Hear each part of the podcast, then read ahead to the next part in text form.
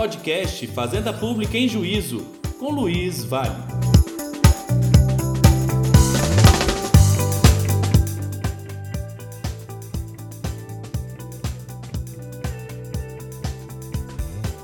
Olá pessoal, tudo bem? Sejam bem-vindos a mais um podcast Fazenda Pública em Juízo. Aqui é o professor Luiz Vale. Hoje eu estou com o meu grande irmão, o professor Rafael Oliveira, e a gente vai fazer um formato diferente nesse primeiro podcast de 2023. Né? Hoje teremos um bate-bola entre processo civil e direito administrativo, trabalhando dois temas né, essenciais. O professor Rafael Oliveira vai falar sobre contratos administrativos e eu abordarei um pouco né, da temática relacionada arguição de relevância no âmbito do recurso especial, principalmente depois né, das discussões que nós tivemos no âmbito do Superior Tribunal de Justiça, edição de enunciado administrativo, anteprojeto que já está tramitando no Congresso Nacional para regulamentar a relevância no recurso especial, inclusive alterando os vários dispositivos do nosso Código de Processo Civil.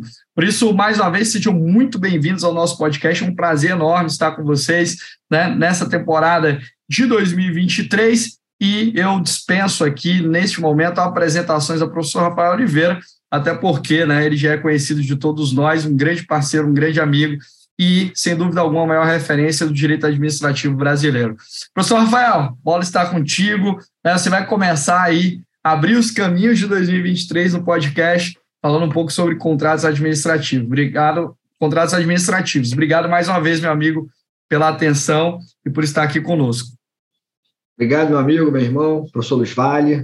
É uma honra começar esse podcast de 2023. A gente já fez uh, algumas sessões juntas né, de podcasts e é muito bom inaugurar essa nova jornada aí do ano que se inicia. E nada melhor do que iniciar o ano falando de novidade. A gente tem uma nova lei de licitações e contratos, todo mundo já está antenado, já está estudando essa nova lei, e é sempre bom debater o texto né, da Lei 14.133-2021, até porque no dia 1 de abril essa lei vai revogar definitivamente a legislação tradicional de licitações, especialmente a Lei 8666 de 93, até então a Lei Geral de Licitações, a Lei do Pregão e a Lei do RDC, do Regime Diferenciado de Contratação. Então, como combinado aqui com o professor Luiz Vale, eu vou fazer um corte específico dentro da Lei de Licitações, que é uma lei bastante extensa, tem quase 200 artigos, fora seus incisos né, e alíneas, então, a gente vai falar basicamente aqui de algumas questões envolvendo os contratos administrativos.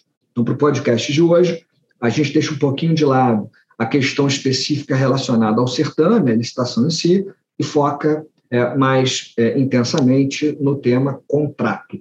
Até porque muitos falam nova lei de licitações, nova lei de licitações, ok, o apelido está certo, mas a gente não pode esquecer que é uma nova lei de licitações e contratos administrativos há uma grande parte da lei dedicada à contratação administrativa e no regime jurídico contratual, na Lei 14.133, nós temos algumas questões inovadoras em relação ao regime anterior que merecem um destaque especial. Eu vou aqui pincelar algumas dessas é, novidades da Lei 14.133. Bom, começando pela formalização do contrato, a princípio, a nova lei de licitações mantém a regra já contida na Lei 866 de que o contrato administrativo ele tem que ser formalizado por escrito. Então, a regra geral de que o contrato administrativo é escrito e de que não cabe, salvo exceções, o contrato verbal, essa regra se mantém. O que muda, no entanto, é que a exceção, o caso em que, excepcionalmente, a lei admite o contrato verbal, que são contratos de pequenas compras, essa exceção aí sofre modificação na nova lei. É, o texto da nova lei de licitações, lá no artigo 95, parágrafo 2, admite que a contratação verbal seja válida desde que observado um novo patamar de valor. Até então, na Lei 866, esse patamar era um percentual que incidia sobre um valor lá que era indicado né, para a modalidade convite. Convite não existe mais na nova lei de licitações, a nova lei prefere já estipular um valor específico. Então, esse valor que foi inicialmente de 10 mil reais, admitido, portanto, contratação verbal válida até 10 mil reais, não sei se é contrato escrito, esse valor de 10 mil reais foi sendo já atualizado, já sofreu duas atualizações, hoje nós temos esse valor já por volta de 11 mil reais e alguma coisa. Então, para esses contratos de pequenas compras, nós temos a possibilidade é, de um contrato verbal válido é, num valor especificado na legislação. Lembrando que não é só agora pequenas compras, né? como falava a lei anterior, também se fala lá para contratações de baixo vulto econômico, de serviços também. Então, não só pequenas compras, mas também serviços que se encaixam nesse valor, que agora está em 11 mil e alguns quebrados, né? nós podemos ter esse contrato verbal. Uma outra questão que merece aqui destaque se refere às garantias que podem ser exigidas nos contratos administrativos. Então, é, de início, as garantias elencadas na nova lei são as mesmas garantias que eram previstas na Lei 8666 de 93. Nós temos aquelas três garantias tradicionais: a calção, né, o, o seguro garantia e a fiança bancária. Essas três garantias já eram previstas na lei anterior, também são previstas agora na nova legislação. O que muda é, são alguns detalhes em relação a algumas dessas garantias, aqui eu destaco o seguro-garantia. Então, o seguro-garantia na nova lei de licitações sofre realmente modificações relevantes. Tá? Em primeiro lugar, quando a gente fala genericamente de garantia, a gente tem é, tradicionalmente um limite percentual, a Lei 866 estabelecia o limite de 5%, a nova lei de licitações mantém esse limite de até 5%, que a garantia pode ser exigida, né, até 5% do valor do contrato, mas esse valor de 5% ele pode ser aumentado para 10% se houver uma justificativa a partir de uma complexidade técnica do contrato. Então, a regra geral é que a garantia não pode ser superior a 5% do valor do contrato, mas esse percentual pode ser incrementado para chegar até 10% em situações excepcionais com complexidade técnica, riscos maiores envolvidos, e aí você justifica isso no processo, pode majorar para 10%.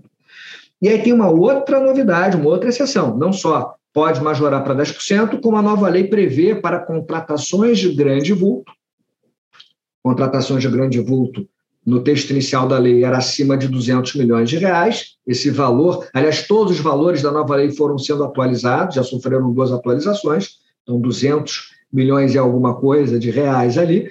Né? Nesses contratos de grande vulto econômico, essa, essa garantia ela pode chegar até 30% do valor do contrato. Então, é uma exceção que você não encontrava na Lei 8666 de 93. E só para é, fechar essa parte específica do seguro-garantia, se prevê ainda na nova lei que o seguro-garantia pode ter o, o formato do seguro-garantia performance bond, que é aquele seguro-garantia com cláusula de stepping rights, ou seja, estou usando aqui alguns termos em inglês porque todo mundo usa, são termos bastante conhecidos, mas trocando em miúdos, a ideia é, de maneira muito simples, fazer com que é, a seguradora que dá a garantia, o seguro-garantia, que a seguradora assuma é, a obrigação de, na hipótese de inadimplemento da contratada, da empreiteira, da empresa contratada, que tem que fazer uma obra ou seja, de engenharia, se ela não é, finaliza o contrato, se ela fica inadimplente, portanto, não termina a obra, não termina o serviço de engenharia, há a possibilidade na nova lei de poder público, então, é, chamar, digamos assim, a seguradora, que deu seguro garantia, para que a seguradora termine a obra no lugar da empreiteira. Claro que a seguradora não tem expertise para fazer obras. A nova lei permite que a seguradora contrate uma empresa da sua confiança para terminar a obra que ficou inacabada. Então, essa novidade na nova lei de licitações, de permitir que, em contratações de obras de engenharia, havendo inadimplemento da contratada, que o poder público convoque a seguradora para terminar a obra, para finalizar a obra, ela é muito bem-vinda.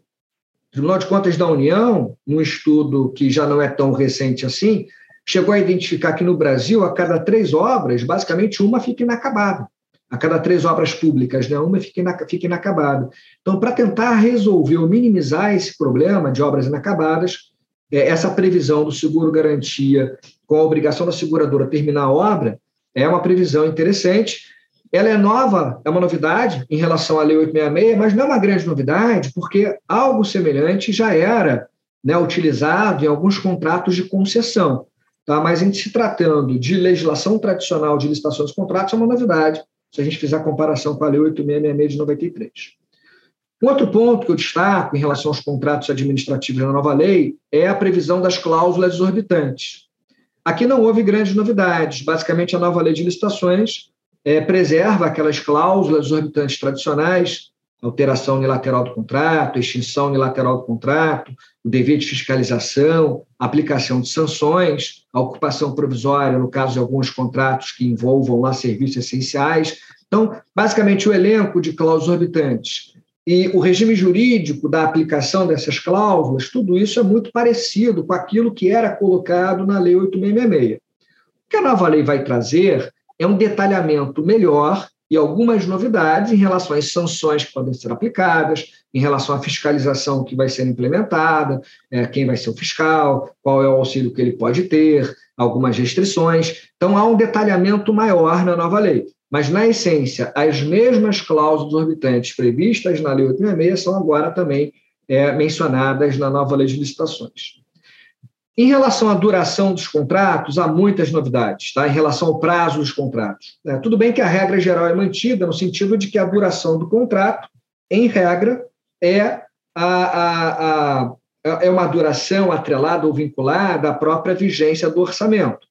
Então, se você tem um orçamento que vem previsto na lei orçamentária anual, portanto, é uma lei anual, 1 é de janeiro a 31 de dezembro, contrato administrativo vai ter prazo até um ano como regra geral. Essa já era a regra na lei anterior, vai ser mantida essa regra. E, amigo, se me, permi se me permite rapidamente aqui, só para fazer um destaque, duração dos contratos administrativos é um dos temas que as bancas mais gostam em segunda fase, né? Isso é um tema que já foi cobrado em várias provas, inclusive da advocacia pública. Faço esse destaque porque muitos dos que nos ouvem é, estudam para concurso e sabem da importância desse tema. Luiz, essa, essa, essa dica perfeita que você traz, porque é, se já não bastasse a duração dos contratos ser um tema frequente em provas, especialmente de advocacia pública, é, com as alterações da nova legislação, e tem muitas novidades em relação a prazos específicos para determinados contratos, né, determinados objetos contratuais, é, é, é, é muito provável que alguma questão nessas próximas provas de advocacia pública que alguma questão volte a indagar sobre duração de contratos. Eu diria que é um tema quente, realmente. Então, assim, a, a, acho que em relação à duração dos contratos, fiquem atentos, né, porque a nova lei consagra aquilo que a Lei 866 não consagrava, que é a distinção entre contrato por escopo e contrato por prazo certo. Né? O contrato por escopo, como o nome já diz, é o contrato por objetivo, escopo é objetivo, em que o prazo do contrato é importante para fins de mora ou a execução do contrato no tempo combinado. Mas no contrato por escopo, o que interessa para o poder público não é o prazo. Acabou o prazo, não precisa mais, parou o contrato. Não é assim. No contrato por escopo, o que interessa é o escopo. Eu, eu imagino uma obra, que você quer uma obra, que é lá a construção lá de uma determinada repartição pública, aí você dá o prazo de um ano para a empreiteira fechar aquela obra, ela não fechou. A obra não está pronta, eu preciso da obra. Aí a nova legislação diz que no contrato por escopo, se o escopo não for alcançado dentro do prazo, o contrato é prorrogado automaticamente para que o escopo seja implementado.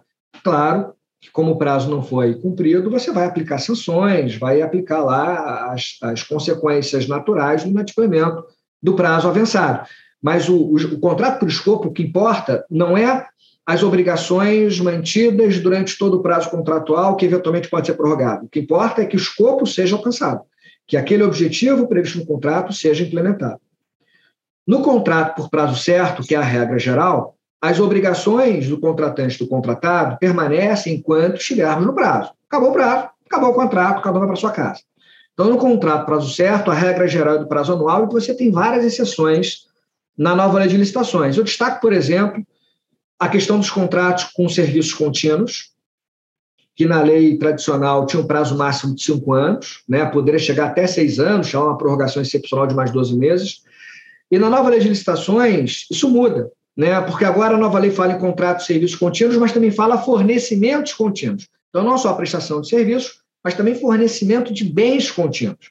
Então, você vai fazer fornecimento de merenda na escola pública, vai fazer fornecimento de alimentação para presidiário no presídio. Se é um fornecimento contínuo, assim como o serviço contínuo, se encaixaria no prazo que agora é de cinco anos, já era máximo de cinco anos.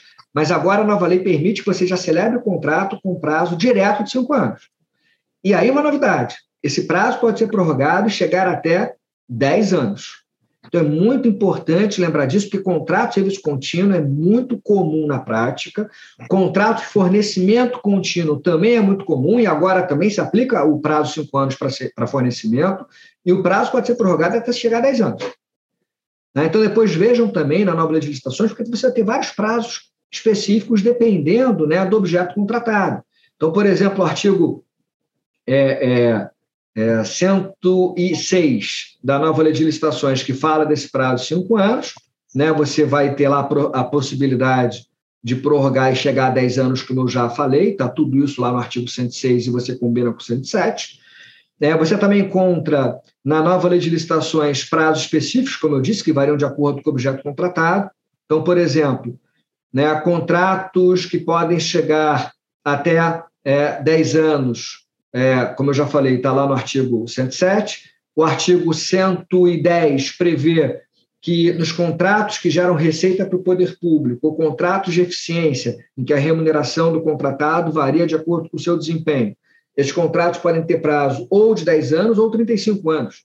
10 anos, se não houver investimento por parte do contratado, 35 anos, se houver é, investimento do contratado. Então, imagina, por exemplo, uma concessão de uso de bem público.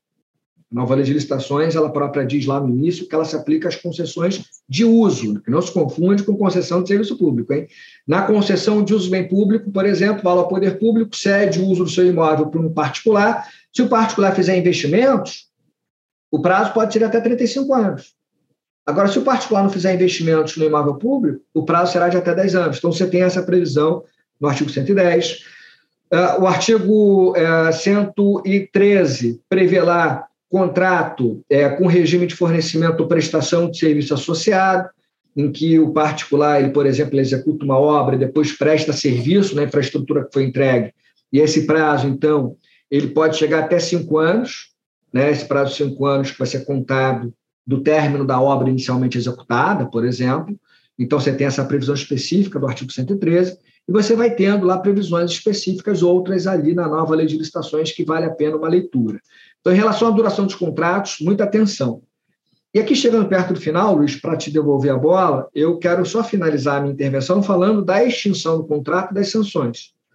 Tá, em relação à extinção dos contratos, a nova lei de licitações traz um detalhamento maior em relação à extinção contratual e uma grande inovação em relação à legislação tradicional é uma previsão específica nos artigos 151 a 154 da possibilidade de utilização dos métodos adequados ou alternativos de solução de controvérsias.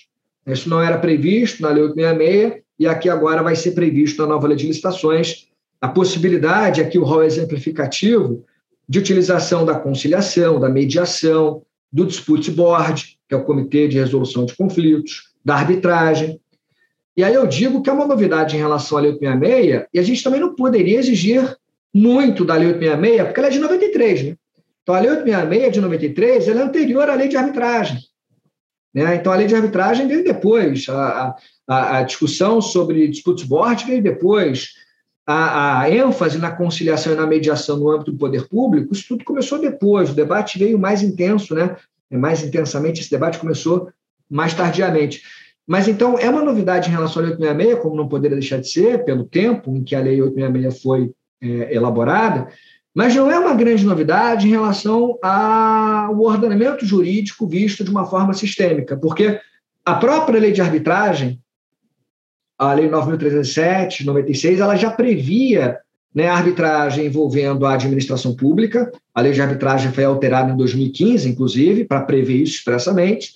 Então, a lei de arbitragem prevê que ela, a arbitragem pode ser utilizada pelo poder público, a arbitragem tem que ser de direito, não pode ser de equidade, tem que garantir a publicidade, só pode tratar direitos patrimoniais disponíveis, tudo isso é colocado na nova lei de licitações. Então, assim, não é grande novidade se a gente souber que a, a, a legislação como um todo já previa isso, né, a possibilidade de métodos alternativos na administração pública. Talvez a grande novidade seja o dispute board, o comitê de resolução de disputas, porque não havia previsão na legislação federal mas também, se a gente levar a ferro e fogo, não é uma grande novidade. É uma novidade, mas não é uma grande novidade, porque, por exemplo, o município de São Paulo já tinha uma lei municipal prevendo dispute board lá naquele âmbito é, territorial. No município de São Paulo, você já tinha o board, inclusive utilizado, a lei na 4 do metrô lá em São Paulo.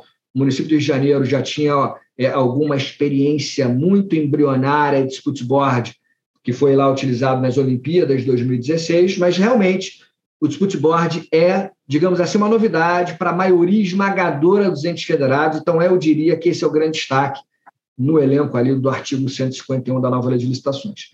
E para finalizar a questão das sanções, a nova lei de licitações fala da advertência, fala da multa, fala do impedimento de licitar com o poder público e fala da declaração de inidoneidade.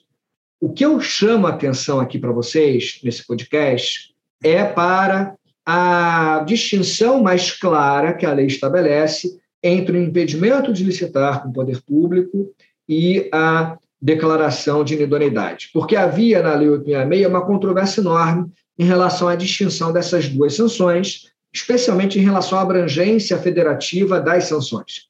Ou seja, se na época da Lei 866 não se falava em impedimento de licitar, se falava em suspensão de participação em licitação e contratação lá pelo prazo de dois anos, e declaração de inidoneidade estabelecia o prazo mínimo de dois anos, ou não falava-se prazo máximo, né?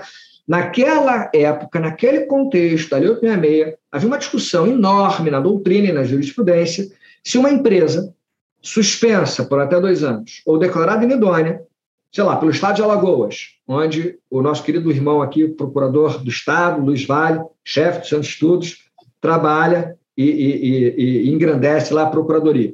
Se, a, se, o Estado de Alagoas aplica uma sanção a uma empresa de suspensão ou de inidoneidade, se essa empresa ela ficaria impedida de participar de licitações e contratações no âmbito de outros entes federados. Então, lá no município, por exemplo, de Maceió, ou no estado do Rio de Janeiro, ou no âmbito da União Federal, se a empresa que foi sancionada pelo estado de Alagoas, se ela poderia participar de licitações Brasil afora, e se ela ficaria, portanto, só impedida de participar de licitações no âmbito do ente sancionador, lá no Estado de Alagoas. Ou se as sanções teriam alcance nacional. Essa era uma discussão enorme, nós tínhamos corrente doutrinária para tudo que era lado, o STJ tinha lá algumas decisões judiciais dizendo que nas duas sanções a empresa não poderia ser contratada por nenhum ente federado. Havia um outro entendimento que chegou a ser divulgado no TCU de que deveria se fazer uma distinção a empresa que foi suspensa por até dois anos, ela só não seria contratada ou participaria de licitação perante o ente sancionador, mas participaria de licitação e poderia ser contratada perante outros entes federados. E na inidoneidade, a empresa não poderia ser contratada, contratada por ninguém nem participar de licitação alguma. Havia uma discussão enorme naquele momento. O que a nova lei de licitações faz? Tenta resolver o problema. Então, primeiro, a nova lei de licitações estabelece uma diferença mais clara de prazo, aumentando inclusive os prazos, ela fala, a nova lei, impedimento de licitar e contratar com o poder público pelo prazo agora de três anos, não é mais dois anos. Muda o nome, impedimento de licitar e contratar, não é mais suspensão. Né? Passa de até dois anos para até três anos. E a declaração de inidoneidade, que tinha um prazo mínimo de dois anos, passa a ter um prazo mínimo de três anos e um prazo máximo de seis anos. Então, a declaração de inidoneidade é entre três e seis anos. Importante isso, porque na Lei 866 não havia prazo máximo para sanção, o que era um absurdo, né? Você abria caminho para uma sanção perpétua, o que não seria naturalmente constitucional. Então, aqui na nova lei de licitações, fala entre três e seis anos para a inidoneidade e até três anos para o impedimento de licitar e contratar. E a nova lei, de maneira muito literal e clara, diz: impedimento de licitar e contratar por até três anos impede a empresa sancionada de participar de licitação ou contratar com o ente que aplicou a sanção, não somente. Então, essa empresa que foi impedida pelo Estado de Alagoas, nesse caso, com a nova lei de licitações, ela só não poderia participar de licitação e contratar com o Estado de Alagoas, mas ela poderia participar de licitação e contratar com qualquer outro ente federal. Ao contrário, quando a nova lei fala em declaração de inidonidade, aí é para todo mundo. Aí a nova lei diz que a empresa declarada inidônea enquanto tiver o prazo da idoneidade, entre 3 e 6 anos, essa empresa não poderá participar de licitação ou contratar com ente federado algum, seja o ente que sancionou, no caso Estado de Alagoas, por exemplo, seja qualquer outro ente federado. Então, essa distinção fica muito clara na nova lei, boa ou ruim, críticas ou elogios, pelo menos a nova lei tenta trazer mais segurança jurídica nesse ponto, que era altamente controvertido. Então, assim, querido irmão Luiz Vale, eu acho que essas são algumas novidades em relação aos contratos administrativos. É claro que a lei, como eu disse no início, ela é imensa, muito extensa, ela tem quase 200 artigos, é muito detalhada, é uma lei maximalista, como alguns autores falam. É, e aqui a gente tentou pincelar algumas inovações do regime dos contratos administrativos, e algumas delas eu tenho é, uma. É, assim, expectativa, para não dizer certeza, de que algumas dessas inovações vão aparecer nas próximas provas é, de concurso público para a advocacia pública, sejam procuradorias municipais, sejam procuradorias estaduais ou até mesmo a própria procuradoria né, em âmbito federal, advocacia geral da União, digamos assim, né, também pode trazer é, questionamentos a partir dessas inovações. Então é isso, meu amigo. Queria agradecer mais uma vez, dar um abraço em todos e passar a bola aí para você, para você agora nos brindar os ensinamentos em relação ao processo civil, que eu quero aprender também. Obrigado. Obrigado, meu irmão. Começamos bem o ano 2023 com a grande aula aqui sobre contratos administrativos. Obrigado. É, com certeza, sem dúvida alguma, esses temas explorados pelo irmão Rafael Oliveira serão sim cobrados, exigidos em provas, inclusive é, em segunda fase, em prova oral, também nas provas objetivas. E é um tema também que permeia a atuação de um turno do advogado público, né, que, portanto, precisa estar atento a essas novas questões, como bem destacou o professor Rafael Oliveira, nós teremos uma vigência exclusiva da nova lei de licitações e contratos administrativos a partir do dia 1 de abril de 2023. Portanto, nós, advogados públicos, né, precisamos estar atualizados em compasso com esse novo regime jurídico, esse marco legal das contratações públicas. E, amigo, a gente vai virar um pouquinho a chave aqui, né? E a gente já inovou no ano de 2023 trazendo aqui um diálogo entre o, o, direito administrativo e o direito processual civil. Eu vou tratar especificamente de um tema que tem sido objeto de debate né, no âmbito processual, que é relativo à chamada arguição de relevância no âmbito do recurso especial. Vocês sabem muito bem que nós tivemos aqui a edição da Emenda Constitucional 125 de 2022, que trouxe o novo requisito de admissibilidade do recurso especial, qual seja a arguição de relevância. Né? O, esse tema ele está dentro de um contexto maior, que é o estabelecimento de filtros né, recursais no âmbito das cortes supremas. Né? Na verdade, é, essa temática ela não é nova, porque olhando para a estruturação dos nossos tribunais, né, o próprio Supremo Tribunal Federal né, tem aí um filtro que é conhecido de todos vocês, que é a repercussão geral. Né? A repercussão geral no âmbito do recurso extraordinário já muito já é estabelecida, né? portanto, se configura como um filtro para que o Supremo Tribunal Federal, de alguma maneira, possa exercer o seu papel maior né, de intérprete constitucional no sentido de ditar ou de estabelecer os precedentes judiciais que comporão né, a base interpretativa dos enunciados normativos constitucionais. Portanto, né, na verdade, a, a repercussão geral serve como filtro importante de seletividade para que o Supremo Tribunal Federal, por exemplo, não venha julgar tudo, né, que chegue ao Supremo e que se possa ter ali uma agenda, uma pauta adequada, principalmente levando em consideração a transcendência, ou seja, né, a extrapolação do mero interesse subjetivo das partes e a relevância, sob o ponto de vista muitas vezes econômico, político, social e jurídico, que deve marcar ali a caracterização da repercussão geral que nós já tratávamos há um tempo. Né? Ah, também, ah, o próprio Superior Tribunal de Justiça já exigia né, o estabelecimento também de um filtro para o STJ. Na verdade, né, o STJ tem um volume né, cachapante de processos que são lá distribuídos, tramitados e julgados, o que, de alguma maneira, né, acaba impactando diretamente na qualidade da prestação jurisdicional, até mesmo do Superior Tribunal de Justiça, tem só né, 33 ministros. Portanto, o STJ já exigia, já havia uma discussão sobre o filtro, né, o estabelecimento de um filtro para o STJ, no caso seria aqui o filtro marcante que nós vamos discutir da relevância no âmbito do recurso especial. É, eu digo para vocês né, que o estabelecimento de filtros recursais no âmbito das cortes superiores ou supremas, ele é conhecido, né, não só dentro do nosso sistema jurídico, mas fora. Né? O professor Rafael está aqui, inclusive fez pós-doutorado nos Estados Unidos. Né? Quando a gente olha para a estrutura da Suprema Corte norte-americana, Suprema Corte inglesa, né? aí voltando os olhos aqui para América do Sul, Argentina, nós temos dentro das Supremas Cortes o estabelecimento desses filtros,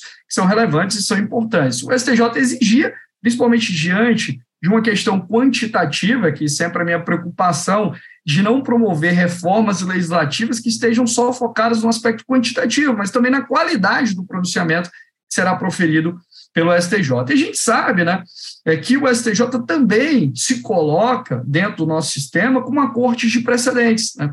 uma corte que tem por função uniformizar os entendimentos a nível infraconstitucional.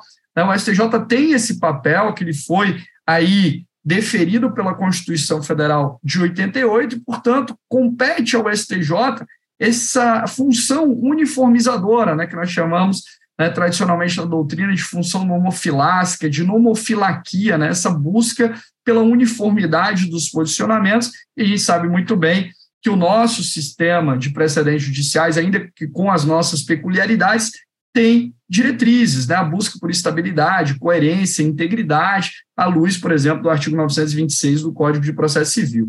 Portanto, né, é, diante dessa, desse papel desenvolvido pelo Superior Tribunal de Justiça, buscava-se estabelecer um filtro recursal para que o STJ viesse a julgar questões que, de fato, fossem relevantes e que é a depender né, da forma como esse julgamento fosse estruturado, que nós tivéssemos o chamado é, eu gosto de chamar de efeito irradiativo dessas decisões do STJ para né, que nós pudéssemos ter aplicação no âmbito dos processos que estivessem ali tramitando e uma projeção para o futuro, como já acontece com outros pronunciamentos do STJ.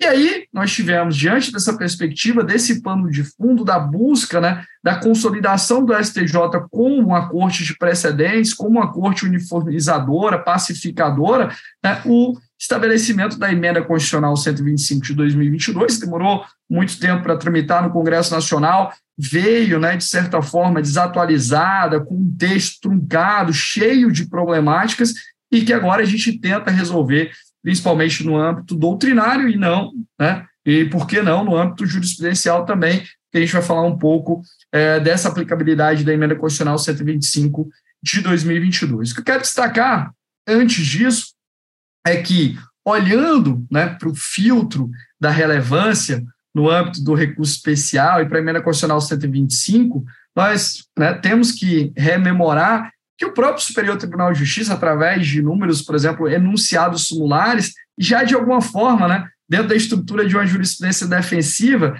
tentava né, afunilar o caminho para a chegada até o Superior Tribunal de Justiça. Né? É, nós temos aqui a famigerada, conhecida, por exemplo, súmula 7, né, que acaba obstaculizando né, a subida de alguns recursos especiais para o STJ.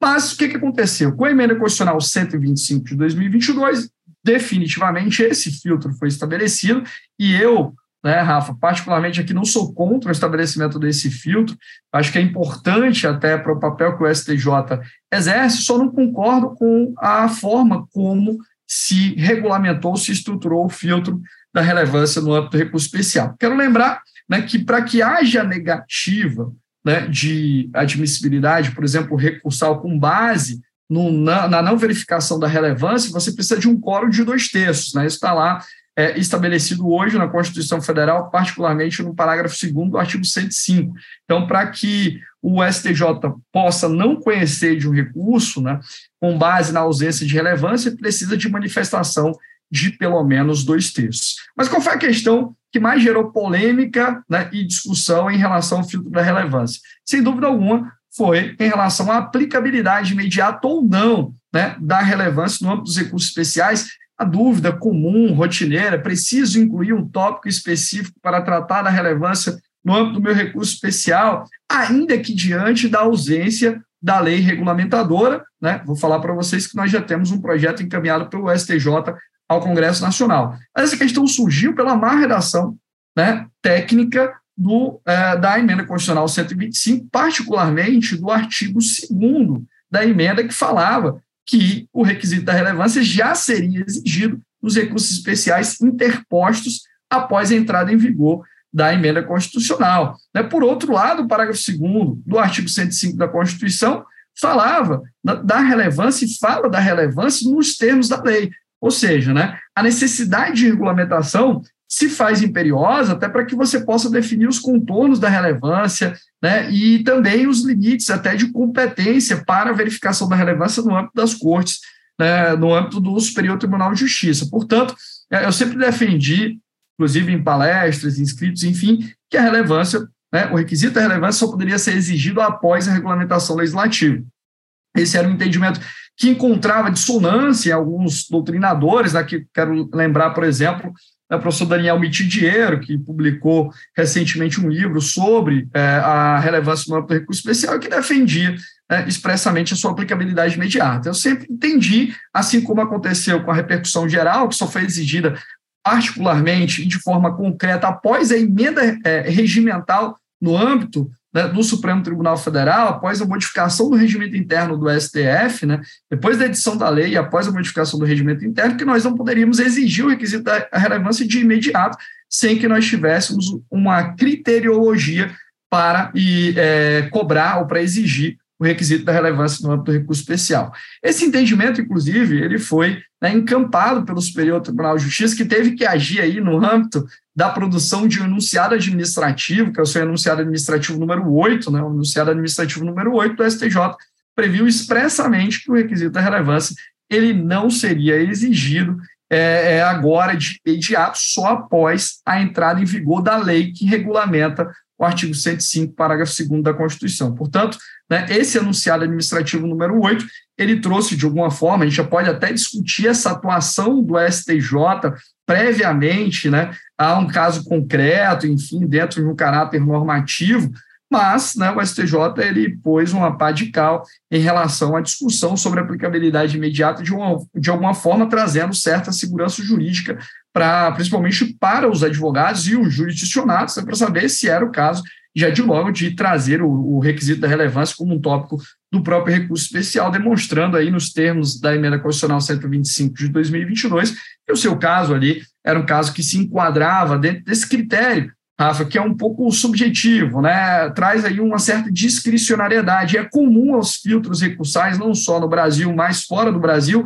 essa discricionariedade em relação àquilo que se vai né, trazer para julgamento no âmbito da Corte Suprema. Né? Nós temos vários problemas decorrentes disso, inclusive em relação a grupos vulneráveis que muitas vezes não são tratados devidamente no âmbito das Cortes Supremas, porque se priorizam certas causas específicas, inclusive em relação à sua dimensão e expressão econômica. Mas, né, de fato, essa questão relacionada diretamente à aplicabilidade imediata, ela foi resolvida, inclusive, pessoal, nós temos no próprio anteprojeto que foi enviado ao Congresso Nacional a previsão né, na lei que irá futuramente regulamentar a prova, ela será discutida, né, mas o reconhecimento de que né, a relevância só seria exigida né, nos recursos interpostos após a entrada em vigor da lei que a regulamenta. Isso está lá no projeto, né, no prospecto legislativo, no artigo 4 né, isso endossando a tese de maioria da doutrina, que já entendia nesse sentido da necessidade da lei regulamentadora.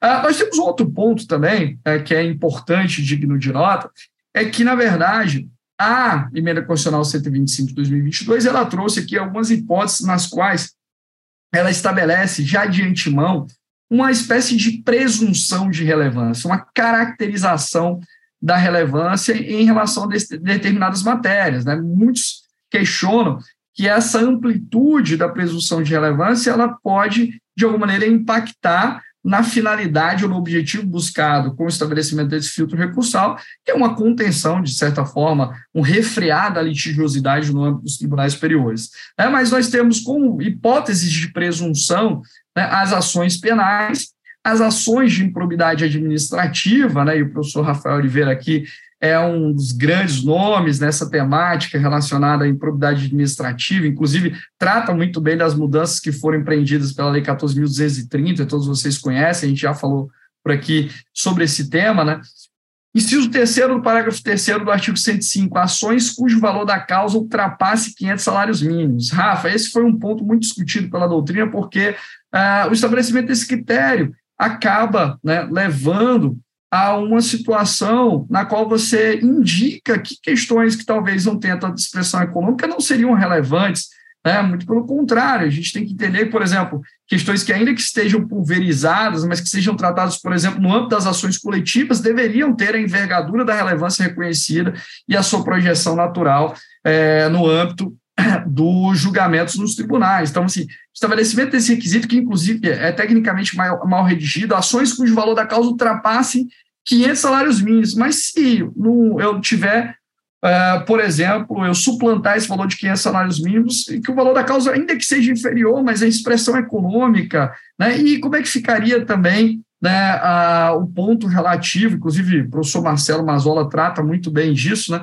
Qual o critério ou qual o limite temporal para verificação dessa, desse inciso terceiro? É quando a propositura da demanda né, ou julgamento, como seria né, da interposição do recurso, aí atualizaria o valor para chegar a 500 salários mínimos, então como é que isso seria verificado? Então, sou um grande crítico desse inciso terceiro, porque acredito que nós teríamos muitas outras situações de maior destaque para serem inseridas aqui nesse, nesse rol de situações nas quais o legislador vislumbrou aqui uma presunção de relevância. E aí nós continuamos no parágrafo terceiro, ações que possam gerar inelegibilidade, e o inciso quinto, né, a hipótese que o acordo recorrido contrariar a jurisprudência dominante. Aqui, esse inciso gera arrepios, né, porque a gente não sabe o que se interpreta como jurisprudência dominante.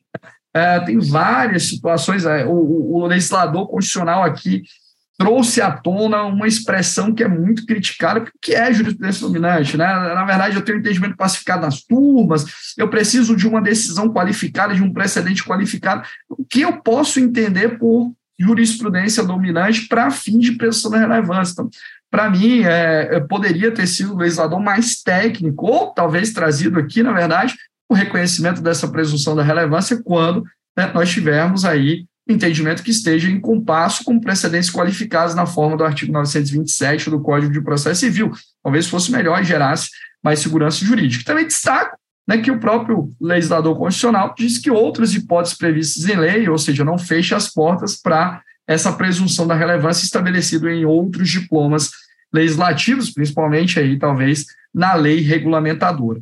Essa lei regulamentadora, ela esclareceu algumas dúvidas para a gente, viu, Rafa?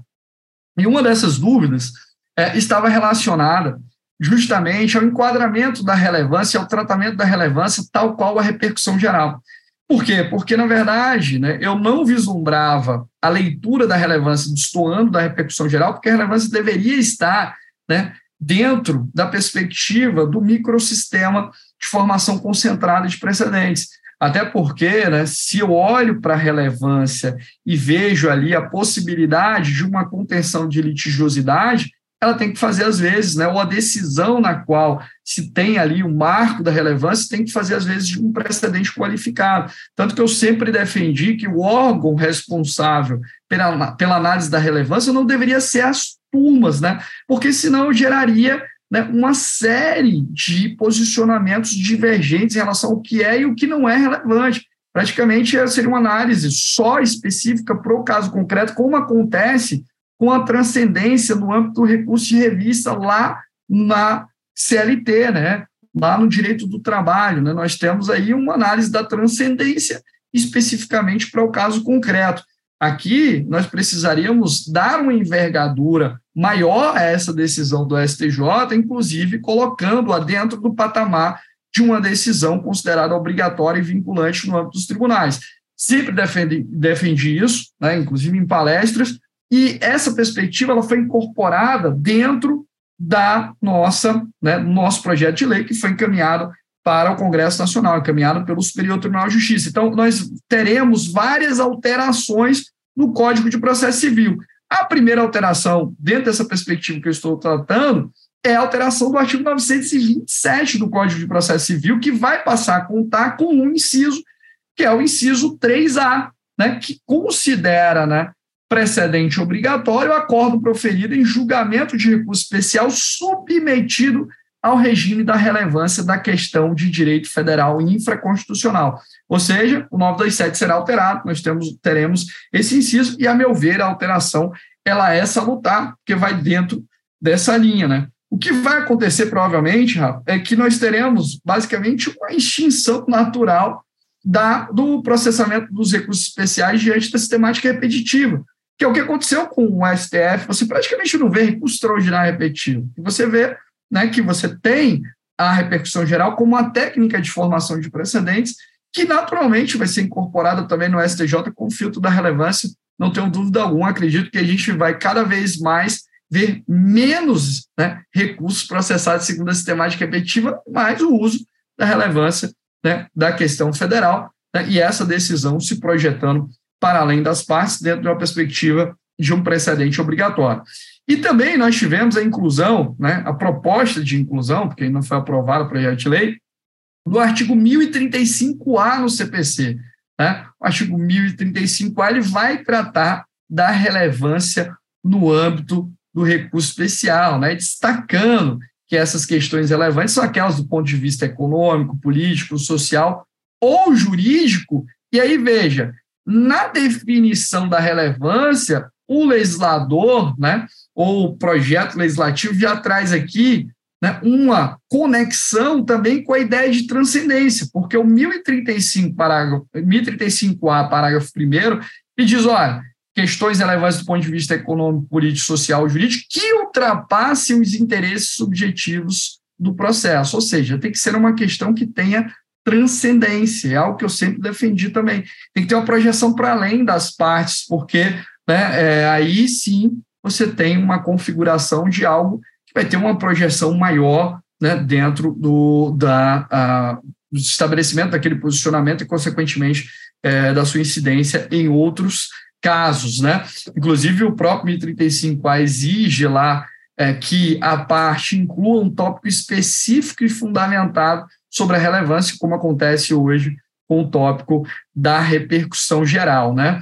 Beleza? Então, também gosto de destacar que o 1035A, parágrafo 5 também, né, dentro dessa perspectiva de que a decisão no âmbito da relevância ela é uma decisão que tem caráter de padrão decisório vinculante, nós temos aqui no 1035A, parágrafo 5 a possibilidade de manifestação de terceiros, né? ou seja, intervenção de amigos curi, para que nós possamos ter uma amplitude argumentativa para que o debate acerca do reconhecimento da relevância ou não em determinados casos possa ser um debate ampliado e com a participação democrática, né? inclusive é, ali tendo a intervenção de eventual amigos curi, como acontece em outros procedimentos de formação concentrada de precedentes. E também o parágrafo 7 do 1035A, que diz o seguinte: olha, reconhecida a relevância, o relator no STJ pode determinar a suspensão do processamento de todos os processos pendentes individuais ou coletivos que viessem sobre aquela questão no território nacional. Ou seja, não fazia sentido você ter a utilização dessa estrutura no âmbito da relevância sem possibilitar essa suspensão de processo para que uma vez equalizada a questão jurídica no âmbito do STJ, né, ela seja aplicada né, de forma ampla em relação aos processos que eventualmente estejam tramitando.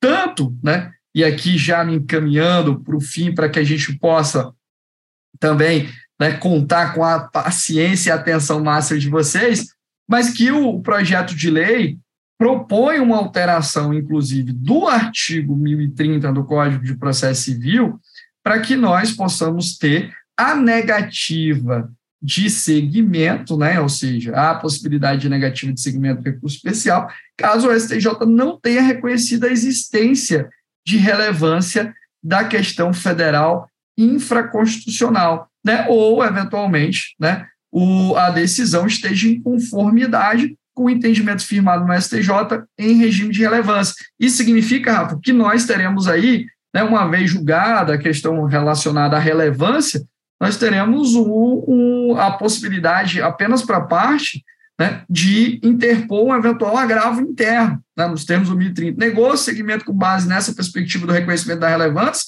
a parte vai ter ali a resignação tão somente pela via do agravo interno. Então, não vai poder levar isso né, ao STJ, enfim, né, por um eventual recurso especial, né, enfim, que vai ser facultada a parte é a possibilidade de interpor agravo interno, e essa questão vai ser resolvida ali no âmbito do tribunal local. que, para mim, deveria ter sido feito, e eu acho que é muito importante, é viabilizar o uso da reclamação acaso né, é, nós tivéssemos ali uma, por exemplo, principalmente nas situações em que você tem uma aplicação inadvertida do próprio precedente firmado em sede é, de relevância da questão federal. Então, dever-se abrir as portas para reclamação, para que o STJ pudesse analisar né, a correção da aplicabilidade do precedente firmado em sede de arguição de relevância no recurso especial. Então, isso não, não consta né, no projeto é, legislativo que foi enviado para o Congresso Nacional, essa abertura, inclusive, para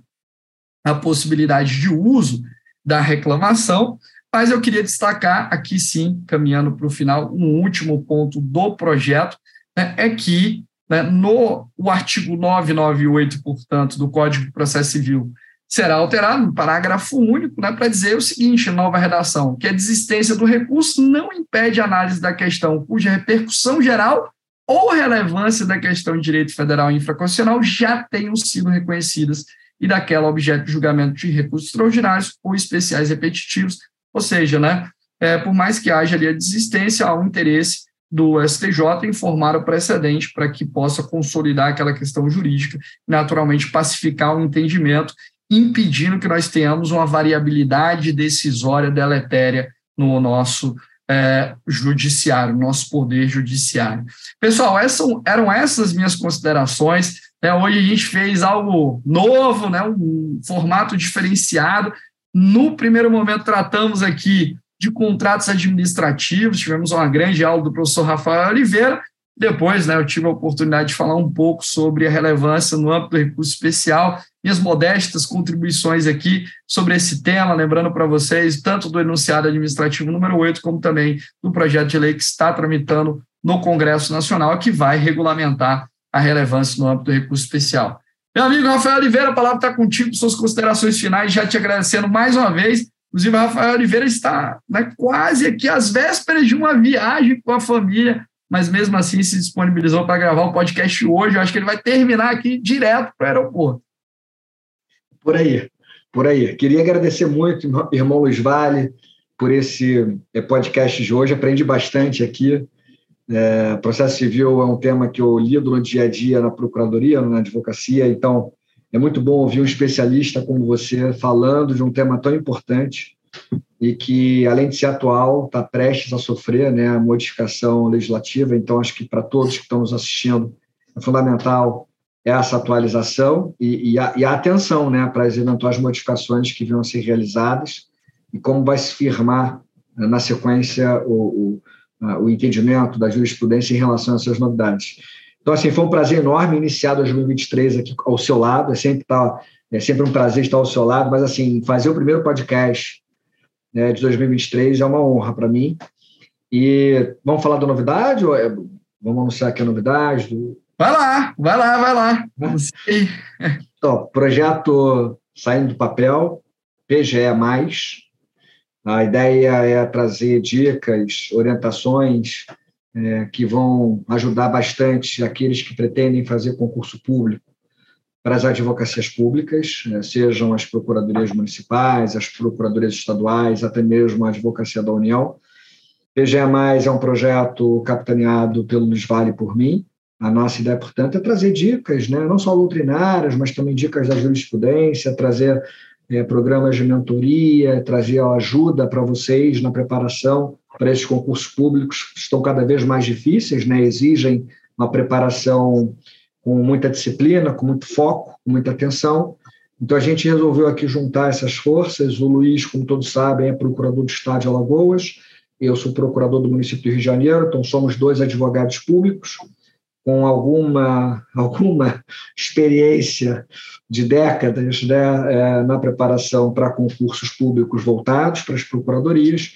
A gente está unindo aqui as nossas forças para tentar ajudá-los. Então, não deixe de nos seguir no PGE, lá no Instagram. Já estamos ativos, com muitas dicas postadas e muitas novidades serão apresentadas lá pelo Instagram. Então, não deixe de nos acompanhar no PGE, lá no Instagram. Né? Além de acompanhar naturalmente o professor Luiz Vale no Instagram, e se puderem me acompanhar, será um prazer. Professor Rafael Oliveira também lá no perfil do Instagram.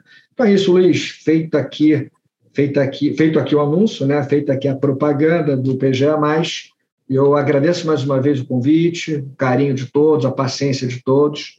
E vamos juntos. Bons estudos, 2023 com muita saúde para vocês e com muita, muita aprovação em concurso. Um grande abraço.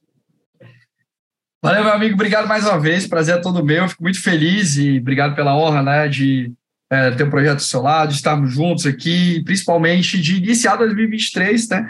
falando sobre grandes temas direito administrativo, direito processual civil, contribuindo é, não só para aqueles que estudam para concurso, né, mas para aqueles que estão no dia a dia da advocacia pública, muitos que nos ouvem né, são advogados públicos já tarimbados, inclusive, que estão na lida da advocacia pública e, com certeza, se nos ouvem, né, porque estão buscando, de alguma forma, um aperfeiçoamento da atividade profissional. Deixo um grande abraço para todos os colegas das procuradorias de todo o país, seja a nível federal, estadual ou municipal, e para aqueles que buscam também né, a carreira da advocacia pública, contem conosco, contem com o nosso apoio.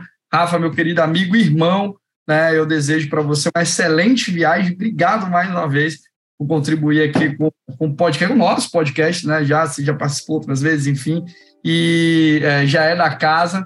Um abraço para todos vocês e digo para vocês que 2022 pode ser um ano diferenciado, pode ser um ano de preparação em alto nível, basta vocês buscarem de fato estratégia, né, mudarem um pouquinho da estrutura comportamental, né, regulamentar os hábitos de vocês para que vocês possam atuar com excelência, né, com produtividade, diminuindo um pouco a procrastinação e buscando sempre né, figurar entre os primeiros colocados nos concursos ou também se destacando como profissional de qualidade, de excelência, porque a gente tem que trabalhar sempre em alto nível para que nós possamos, né, as nossas atitudes possam refletir ali no nosso ambiente profissional e nos nossos estudos. Um grande abraço para vocês, estamos juntos e até mais, pessoal. Obrigado, valeu.